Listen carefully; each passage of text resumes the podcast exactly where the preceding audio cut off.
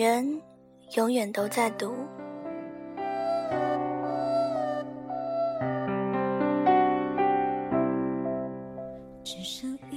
以前他说不会做家务也没关系，我娶的是老婆又不是保姆。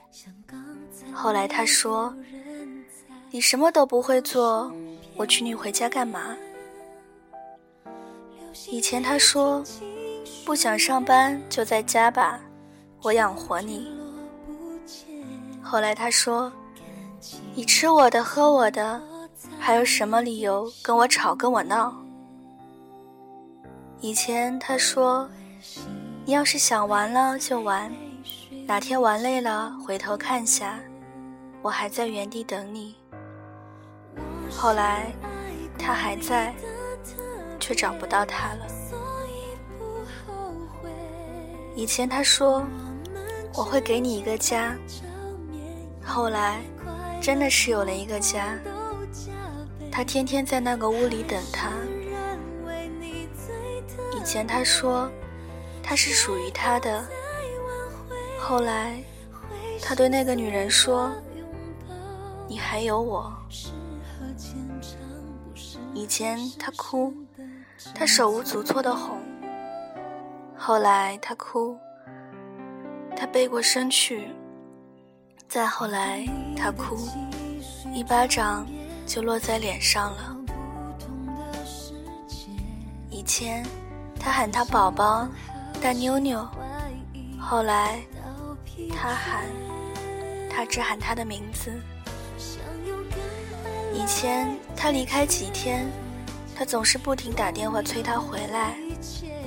后来，变成他问我什么时候回去。以前，他接送他下班，风雨无阻。后来。四十度的天气，他自己走回去。以前他说想吃，他会飞快地跑去。后来，永远都是一个字，累。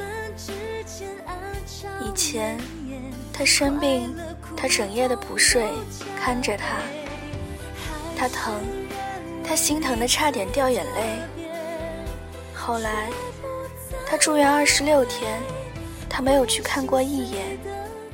出院的那天，他说：“来接我。”他答：“忙。”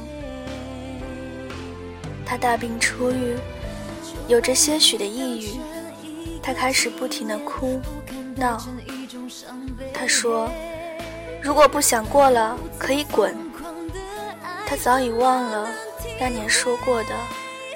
有我一口吃的，就不会饿着你；有我在，你就不会没有家。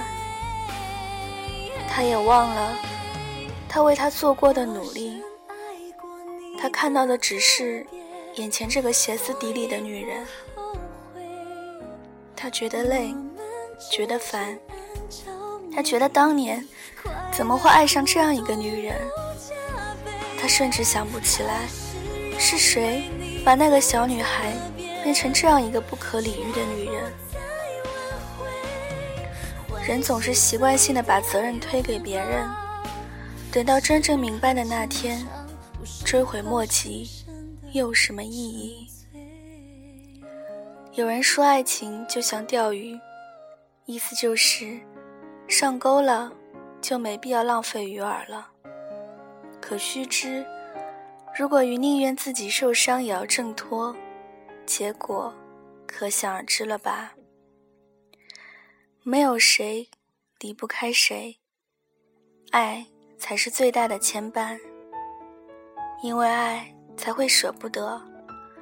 不要拿别人对你的爱做筹码，因为决定权不在你那里。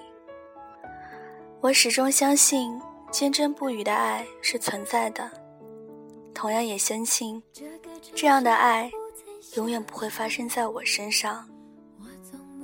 爱直至成伤，于是变成了永远。找到对的人，疼你一辈子；找错了人，就等于输了全部。女人永远都在赌。你笑着说，你才不会要带着我走到永远。